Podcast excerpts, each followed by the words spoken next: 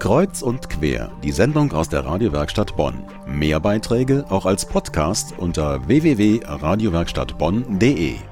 In Bonn hat sich in den letzten Jahren ein kleiner Trend in Sachen Hausgarten entwickelt. Hier genießt man seine Primelchen und Stiefmütterchen nicht mehr nur alleine, sondern teilt die Freude über Rasen und Rosen mit anderen.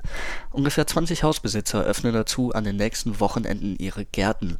Da gibt es große Wandel- und Lustgärten, aber auch sehenswerte Hinterhofgärten, die man sonst nie zu Gesicht bekommt. Mein Kollege Daniel Hauser ist in einem der kleineren Gärten unterwegs. Immer wenn der Frühling kommt, bricht in der Bonner Südstadt eine kleine Völkerwanderung aus. Offene Gartenpforte heißt die Aktion, bei der man durch die schönsten Gärten der Stadt spazieren kann. Was inmitten der idyllischen Gründerzeithäuser wächst, ist oft originell und strahlt vor allem romantisches Flair aus. In diesem Augenblick stehe ich schon in einem Garten, den sich in wenigen Tagen jeder anschauen kann. Es ist der Garten von Anke Helmbrecht. Schön, dass Sie uns heute schon mal reinschauen und hören lassen. Ja, es ist ein kleiner Garten, 60 Quadratmeter. Es ist schon eine wunderschöne Oase, ein weißer Garten. Das heißt, alle Blühfarben sind weiß, nichts anderes. Und der Garten liegt sehr geschützt, an der einen Seite durch ihre lange Fensterfront gesäumt, auf der anderen Seite durch eine mehr als kopfhohe Mauer. Das Einzige, was man hier außer ihren Blumen mitbekommt, sind im Prinzip nur ein paar sehr hohe Bäume in der Nachbarschaft und Vogelgezwitscher. Das kommt auch aus dieser Richtung. Ja, die Vögel, die hört man. Und man hört sonst nichts und das irritiert alle, weil wir sind mitten in der Stadt. Wir haben dort hinten die Reuterstraße, die nur viel befahrene Straße ist. Die hören sie nicht. Oder vielleicht ganz leise. Da vorne fährt die Straßenbahn.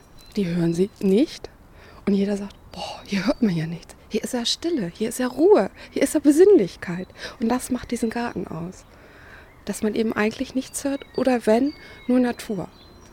Lassen Sie uns doch mal von Ihrer Terrasse aus ein bisschen den Weg an Ihrem länglichen Blumenbeet entlang gehen. Das erste, was einem ziemlich in der Mitte ins Auge springt, das sind Buchsbäume, die Sie fast wie ein Kreuz angeordnet haben. Ja, das kann man so sagen. Aber hier eine Vierergruppe, in der Mitte dann eine Strauchrose, unten zum Fuß tränendes Herz, natürlich in weiß.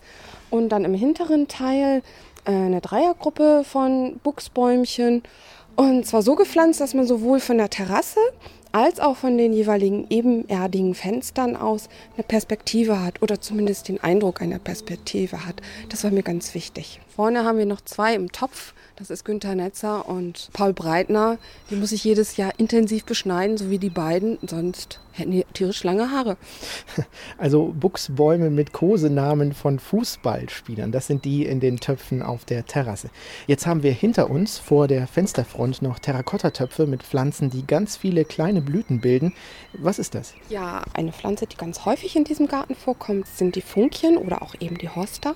Inzwischen gibt es eben ganz, ganz viele Sorten davon und auch winzig kleine, also mit kleinen Blättern.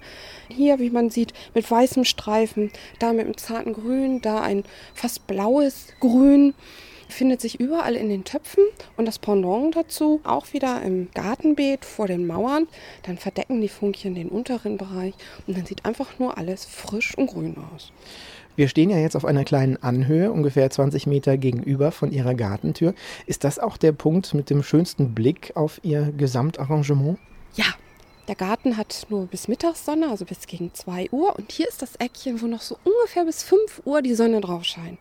Und hier kann man wunderschön sitzen, den Garten bestaunen, wie jetzt, den Amseln zuhören, ein Käffchen trinken oder auch ein Gläschen Wein und es einfach genießen.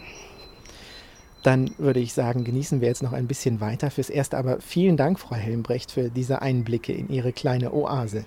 Dankeschön. Kostenlos Gärten anschauen und Lustwandeln. Das geht an den nächsten Wochenenden in Bonn. Besonders viele Gärten haben übrigens am 24. und 25. Mai geöffnet. Offene Gartenpforte 2008 heißt diese Auktion. Weitere Informationen finden Sie auch im Internet unter offene-gartenpforte.de.